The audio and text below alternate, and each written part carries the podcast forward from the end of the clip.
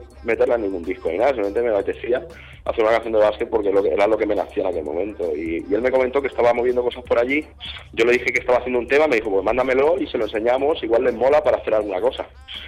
Y les moló mucho la historia, incluso la quisi- estaban buscando también pues un poco renovarse, porque bueno, muchas veces sí, Sí, que sabes ¿no? que el baloncesto intenta traer a la gente joven y a veces no saben cómo y tampoco se, se empapan mucho. Ahí Y vieron, la, vieron, vieron la, la posibilidad de meter un tema pues de básquet para hacer una sintonía, pero lo único, la única movida que hubo fue que tenía que nombrar eh, jugadores de ACB.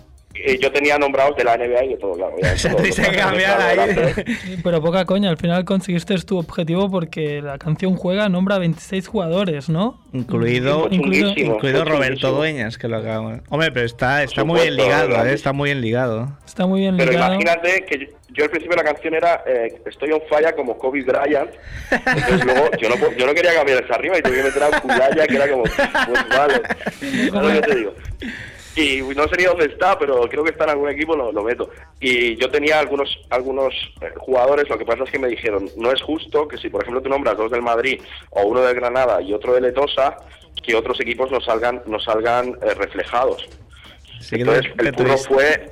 Estrujarte el cerebro, ¿eh? Tuviste que ser muy políticamente Claro, claro. correcto, que todo el mundo estuviera contento, jolín, complicado, porque ya es difícil hacer rimas para encima Oye, estar Nach, pues, nos tienes que pasar la, la letra original, ¿eh?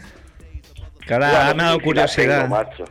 No sé, pero algo tengo por ahí, algo tengo por ahí. Además nombraba movidas americanas, muchas movidas de playground también, de, de street y tal. Claro, lo tuve que transformar todo y al principio fue como mierda, no sé si voy a saber hacerlo, ¿sabes? Porque yo qué sé, en el Bilbao estaba, yo sé que estaba el, el ¿cómo se llama? El Javi...